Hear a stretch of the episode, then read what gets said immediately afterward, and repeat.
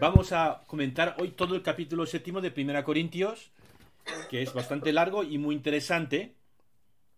Recordamos que en los capítulos 5 y 6 Pablo aborda dos problemas de tipo sexual y luego una cuestión con los tribunales, ¿no? Es que son como casos de conciencia concretos. Y ahora en el capítulo séptimo va a entrar a temas como más generales, también de, de índole moral. Voy a empezar a leer, voy a leer los primeros seis versículos del capítulo, del capítulo séptimo. Acerca de lo que habéis escrito, es bueno que el hombre no toque mujer. Con todo, por el riesgo de inmoralidad, que cada cual tenga su propia mujer y cada mujer su propio marido. Que el marido dé a la mujer lo que es debido y de igual modo la mujer al marido. La mujer no dispone de su cuerpo sino el marido. De igual modo, tampoco el marido dispone de su propio cuerpo sino la mujer. No os privéis uno del otro, sino es de común acuerdo y por cierto tiempo para dedicaros a la oración, después de volver a estar juntos, no sea que Satanás os tiente por vuestra incontinencia. Esto os lo digo como una concesión, no como una orden. El texto es, empieza con acerca de lo que habéis escrito. Es bueno que el hombre no toque mujer. Es decir, que un grupo de corintios le habían escrito a Pablo diciendo, defendiendo esta posición. Es bueno que el hombre no toque mujer. Se refiere a que el hombre no debe tener relaciones sexuales con su mujer. Claro, no es de extrañar que esta gente estuviera dividida, porque los del capítulo anterior decían, nos vamos de prostitutas y aquí no pasa nada, y estos dicen, aunque esté casado, no tenga, no tenga relaciones sexuales. Y Pablo responde también por carta a esta, a esta, a este cuestión que planteada por, por este grupo de, de Corinto, ¿no? pero antes de, de comentar, tanto el laxismo de los del capítulo anterior, es decir, que daba igual, 8 que 80, como el rigorismo de los del capítulo de hoy, ¿no? que de, sexo ni siquiera en el matrimonio, hay curiosamente un punto de contacto. Y es que para ambos grupos el cuerpo no es importante para la salvación o para la vida espiritual los del grupo laxista decían, bueno, como, no cuenta lo del cuerpo, pues puedo, hacer lo que quiera con mi cuerpo. Y estos dicen que nada de darle ni, ni esto al cuerpo. ¿eh? Hay que separarse del cuerpo. Vemos, veremos que en el capítulo 15, al final, ya casi de la carta, Pablo va a hablar de la resurrección del cuerpo, de la importancia del cuerpo en la salvación. Pero eso está como en el horizonte todavía al final de la carta. Bien, volvamos a esta fórmula de los corintios. Es bueno que el hombre no toque mujer. Curiosamente, los corintios plantean la cuestión solamente en términos masculinos. ¿Mm? En cambio, las respuestas de Pablo son siempre inclusivas. cada cual tenga su propia mujer y cada mujer su propio, marido. Y cada vez que habla de unos, habla de otros. Es decir, esto a nosotros nos puede parecer normal, pero en aquella cultura patriarcal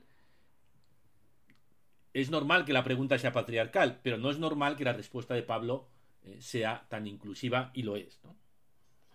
Bien, a Pablo le preocupa que los, este grupo de cristianos corintios, llevados de su entusiasmo espiritualista terminen incurriendo en comportamientos enfermizos.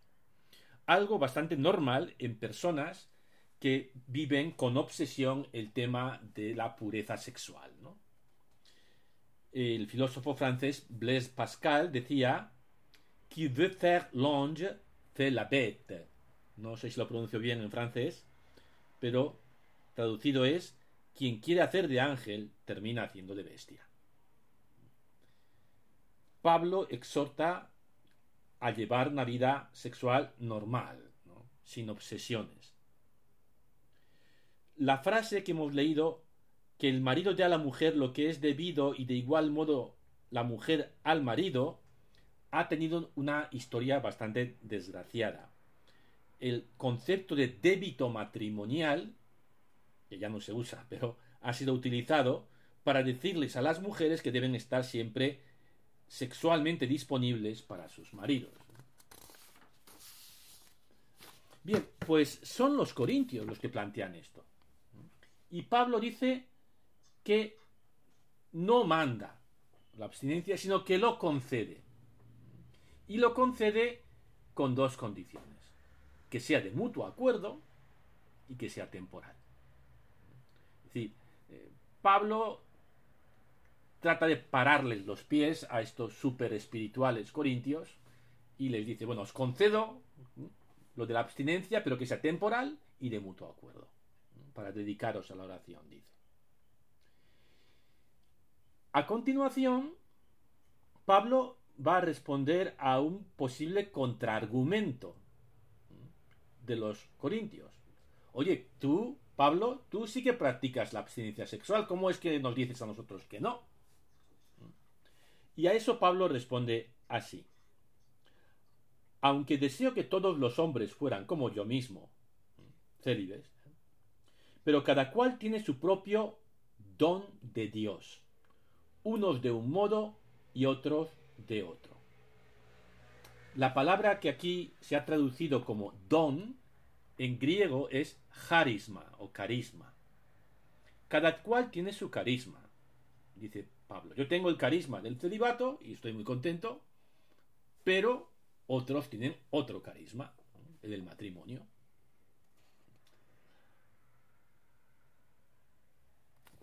Ahora bien, más adelante, en el capítulo 12, va a hablar de los distintos carismas, de los distintos dones, ¿no? Y cómo los distintos dones son complementarios.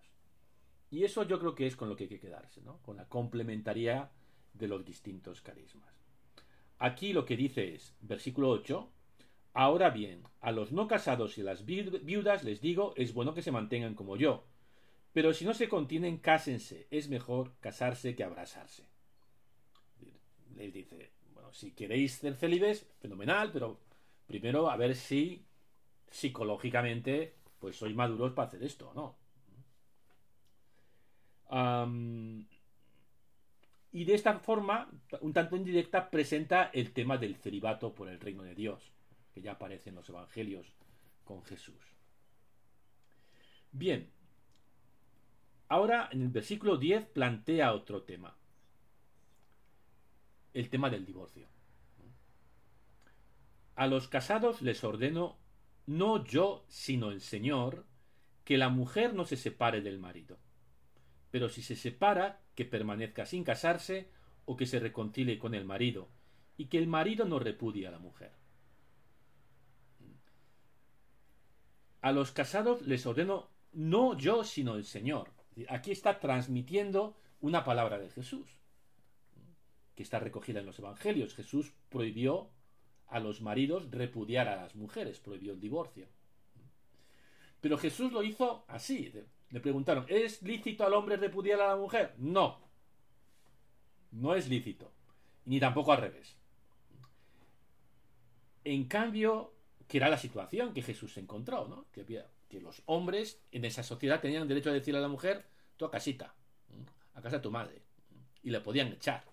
Así era el divorcio en tiempos de, de Cristo, en la sociedad judía. Y Jesús dice que a eso no hay derecho. Pablo se encuentra con otra situación. Fijaos que empieza que la mujer no se separe del marido pero si se separa, que permanezca ta, ta, ta, y que el marido no repudie a la mujer. Es decir, en vez de hablar primero de los maridos que despiden a sus mujeres y luego de las mujeres que despiden a sus maridos, lo hace al revés. ¿Y por qué?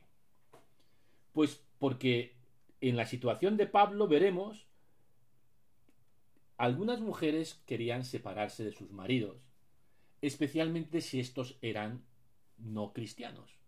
No querían seguir sujetos a un varón en la sociedad tan patriarcal a un varón que además no compartía sus convicciones cristianas, ¿no? Y decían, le decían a Pablo, ¿nos podemos separar? Y la respuesta de Pablo es, el Señor Jesús dijo que no. Y continúa, continúa eh, elaborando, versículo 12, a los otros les digo yo, no el Señor, si un hermano tiene una mujer no creyente y ella está de acuerdo en vivir con él, que no la repudie. Y si una mujer tiene un marido no creyente y está de acuerdo con vivir con ella, que no repudie el marido. a otros les digo yo, no el Señor. Aquí soy yo, Pablo, interpretando lo que Jesús dijo. De lo que Jesús dijo requiere una interpretación, porque la situación es distinta. Y la interpretación que, que Pablo hace, en primer lugar, es lo mismo. No divorcio. Y añade la razón. Versículo 14. Pues el marido no creyente se santifica por la mujer y la mujer no creyente se santifica por el hermano. Si fuera de otro modo, vuestros hijos serían impuros y de hecho son santos.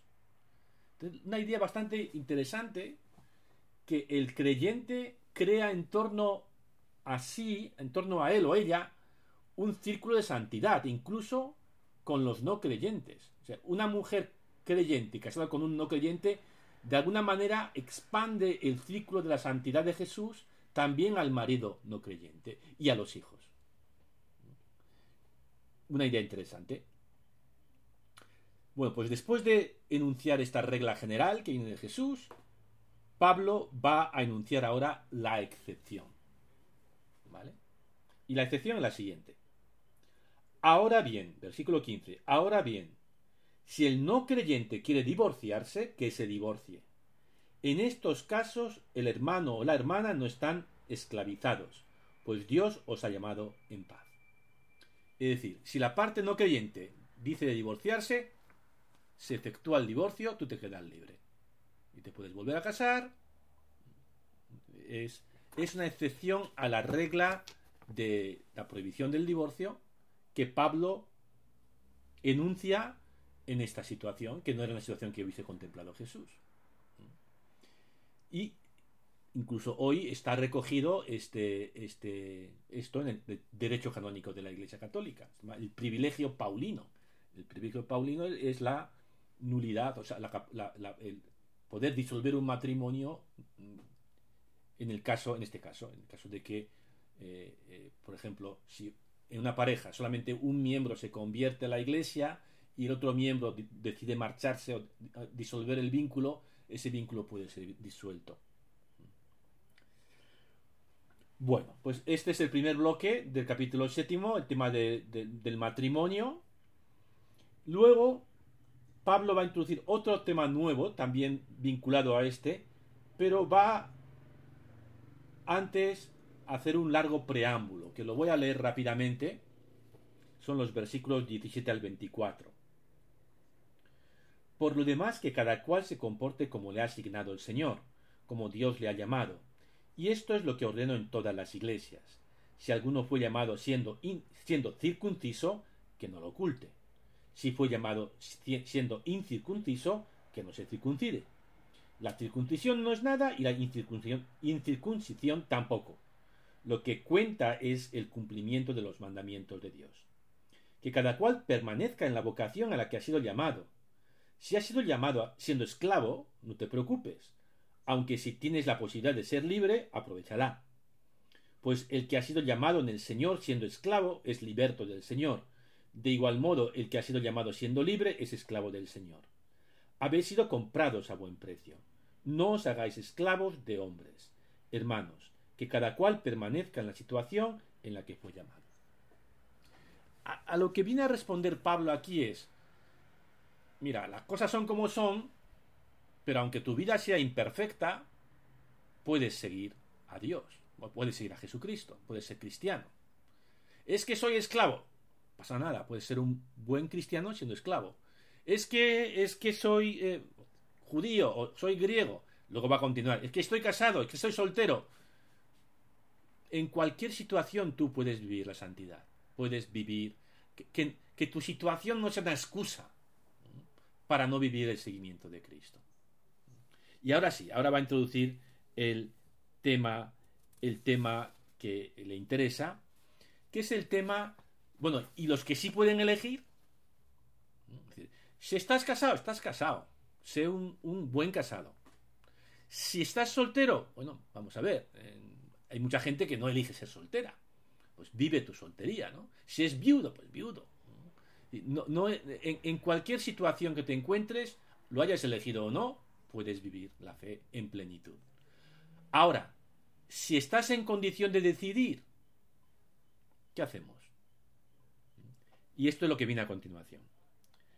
Acerca de los jóvenes que todavía no se han casado, no tengo precepto del Señor, pero doy mi parecer como alguien que, por la misericordia del Señor, es fiel. Y esto ya marca el tono. Los que estáis decidiendo si casaros o permanecer en el celibato para dedicaros a la iglesia, para dedicaros al reino de Dios, no tengo mandato del Señor. la máxima es libertad total. Y, pero dejadme que comparta con vosotros mi reflexión. Y dice, versículo 26. Considero que por la angustia que apremia es bueno para un hombre quedarse así. Estás unido a una mujer, no busques la separación. Estás libre de mujer, no busques mujer. Pero si te casas, no pecas. Y si una soltera se casa, tampoco peca. Aunque estos sufrirán la tribulación de la carne y yo quiero ahorrársela. ¿Qué quiere decir? Estamos en una situación que yo antes de fundar una familia me lo pensaría muy bien.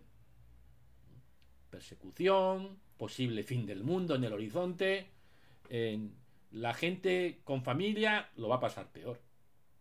Así que pensároslo bien. ¿no? Por la angustia que apremia. Es decir, que hay una situación de emergencia aquí, ¿no? Pero sobre todo libertad. Si te casas, no pecas. O sea, haz lo que quieras. Esto, esto es mi consejo, dice Pablo. Continúa. Digo esto, hermanos, porque el momento es apremiante.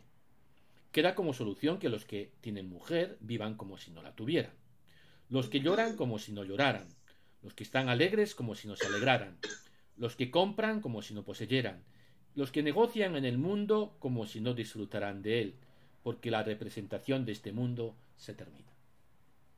Me recuerda mucho a ese poema de, Kipling que les gusta tanto a los británicos, ¿no? Será su nombre, que dice al final. fracaso y el éxito son dos estafadores, ¿no? El que compra, pues como, que, como si no comprara. Es decir, lo fundamental no es, no es que los negocios te vayan bien, ¿no? Los que poseen como si no poseyeran. Hay algo, hay algo mucho más fundamental. Lo importante es vivir con toda seriedad la fidelidad a Cristo. Las circunstancias no nos deben preocupar, en línea con lo dicho antes. Ahora bien, ¿qué hacemos? O sea, si tú estás soltero y lo estás decidiendo, ¿qué, te dice San Pablo? 30, versículo 32. Quiero que os ahorréis preocupaciones. El no casado se preocupa de los asuntos del Señor buscando contentar al Señor.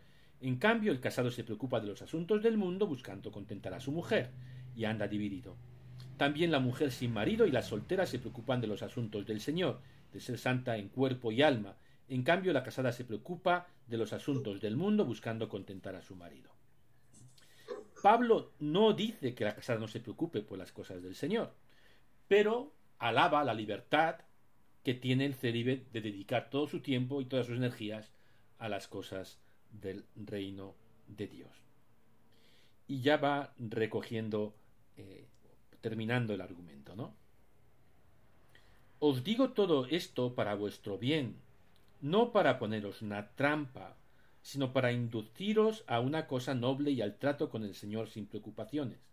Si, a pesar de todo, alguien considera que se comporta inadecuadamente con su doncella virgen por estar en la flor de su edad, y conviene proceder así, actúe conforme a su voluntad, no peca, cásense.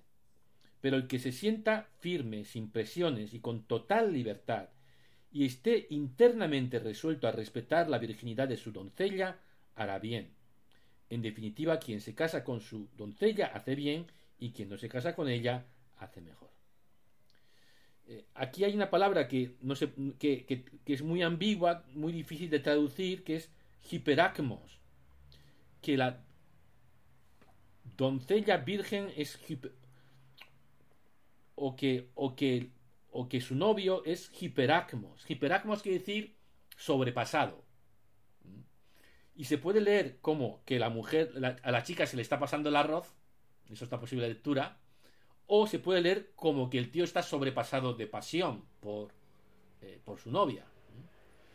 El, el, tono, el tono general es eso, libertad total, libertad total, eh, sin presiones.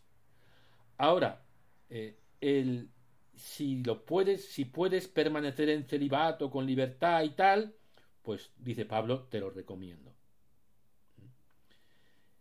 Bien, pues eh, finalmente, por último, Pablo toca brevísimamente el tema de las viudas. Versículo 39. Una esposa está ligada a su marido mientras esté viva. Pero si el marido muere, es libre de casarse con quien quiera, solo que debe hacerlo en el Señor. Pero en mi opinión es más feliz si permanece así, que también yo creo tener el Espíritu de Dios. el mismo tema, si estás viuda, eh, puedes volver a casarte perfectamente, pero también no te sientas presionada para casarte de nuevo porque puedes tener una vida plena cristiana eh, sin, sin, un marido. Bueno, en la tradición católica es importante la Biblia, pero también la tradición, es decir, cómo la, Iglesia ha leído esos textos a través de, los siglos. ¿no? Y al menos desde siglo II, con Clemente de Alejandría, eh, la postura de la Iglesia interpretando este texto ha sido la siguiente. Leo a San Clemente. Igual que la mujer no casada se preocupa de las cosas del Señor para ser santa en el cuerpo y el espíritu, así también la casada se preocupa en el Señor de las cosas del marido y del Señor, para ser santa en el cuerpo y el espíritu. Ambas son santas en el Señor, una como esposa, la otra como virgen. Así es como interpretó San Clemente de Alejandría en el siglo II esta frase de San Pablo, y ha sido esta la tesitura general, eh, especialmente confirmada en el Concilio Vaticano II por el documento la Constitución Lumen Gentium, que proclama eh, la vocación universal a la santidad de todos los cristianos. Algo de lo que ya Pablo hablará en el capítulo 12 cuando lleguemos ahí diciendo que los distintos carismas, que los distintos dones son complementarios, como son complementarios las partes del cuerpo. La mano no puede decir al ojo, no te necesito. Somos, cada uno es distinto y, eso es bueno porque nos complementamos unos a otros en nuestras distintas vocaciones. Bueno, pues hemos recorrido el capítulo séptimo de, de, de Pablo, de, de, la primera Corintios.